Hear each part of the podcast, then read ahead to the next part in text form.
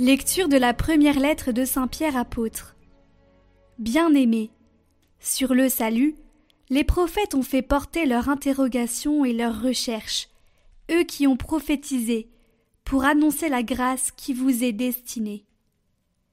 Ils cherchaient quel temps et quelles circonstances voulait indiquer l'Esprit du Christ, présent en eux, quand il attestait par avance les souffrances du Christ et la gloire qui s'ensuivrait il leur fut révélé que ce n'était pas pour eux-mêmes, mais pour vous, qu'ils étaient au service de ce message, annoncé maintenant par ceux qui vous ont évangélisé, dans l'Esprit Saint envoyé du ciel.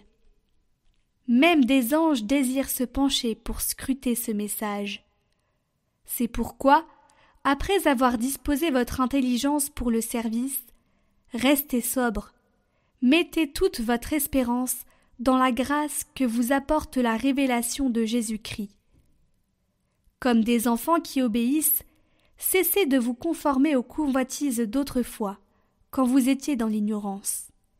Mais, à l'exemple du Dieu saint qui vous a appelé, devenez saints, vous aussi, dans toute votre conduite, puisqu'il est écrit Vous serez saints, car moi, je suis saint.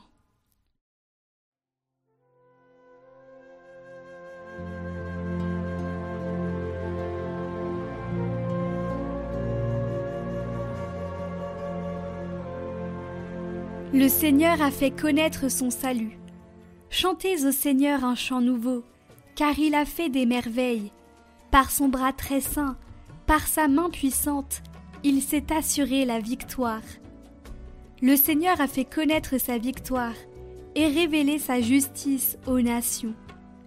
Il s'est rappelé sa fidélité, son amour, en faveur de la maison d'Israël. La terre tout entière a vu la victoire de notre Dieu. Acclamez le Seigneur, terre entière, sonnez, chantez, jouez.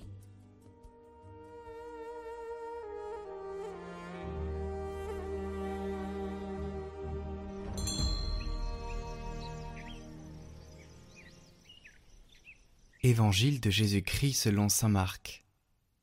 En ce temps-là, Pierre se mit à dire à Jésus Voici que nous avons tout quitté pour te suivre. Jésus déclara Amen, je vous le dis, nul n'aura quitté, à cause de moi et de l'Évangile, une maison, des frères, des sœurs, une mère, un père, des enfants ou une terre sans qu'ils reçoivent, en ce temps déjà, le centuple.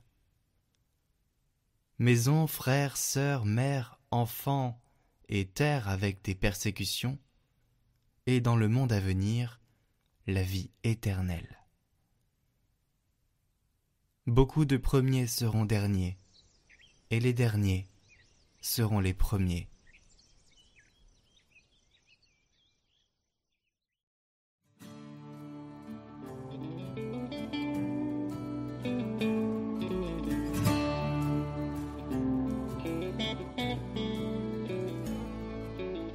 Sainte Catherine de Sienne a entendu Dieu lui dire à Pierre qui lui demandait Maître, nous avons tout quitté pour l'amour de vous et nous vous avons servi.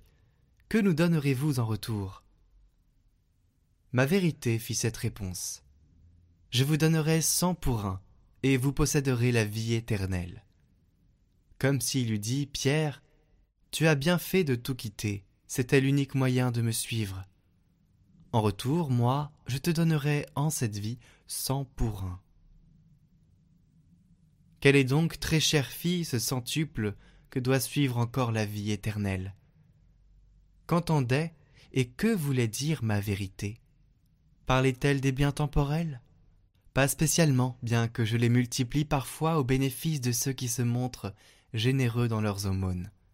Et qu'est-ce donc? Entends le bien celui qui donne sa volonté me donne une chose, sa volonté. Et moi, pour cette unique chose, je lui donne cent. Pourquoi ce nombre cent?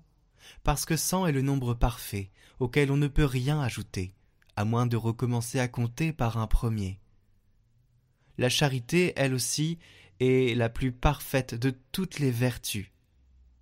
L'on ne saurait s'élever à une vertu plus parfaite, et l'on ne peut ajouter à sa perfection qu'en revenant à la connaissance de soi-même, pour recommencer une nouvelle centaine de mérites. Mais c'est toujours au nombre de cent que l'on arrive et que l'on s'arrête. Voilà le centuple que j'ai donné à ceux qui m'ont apporté l'une de leurs volontés propres, soit par l'obéissance commune, soit par l'obéissance particulière. C'est avec ce centuple que vous obtenez la vie éternelle. Ce centuple, c'est le feu de la divine charité. Et parce qu'ils ont reçu de moi ce centuple, ils sont dans une merveilleuse allégresse qui prend tout leur cœur.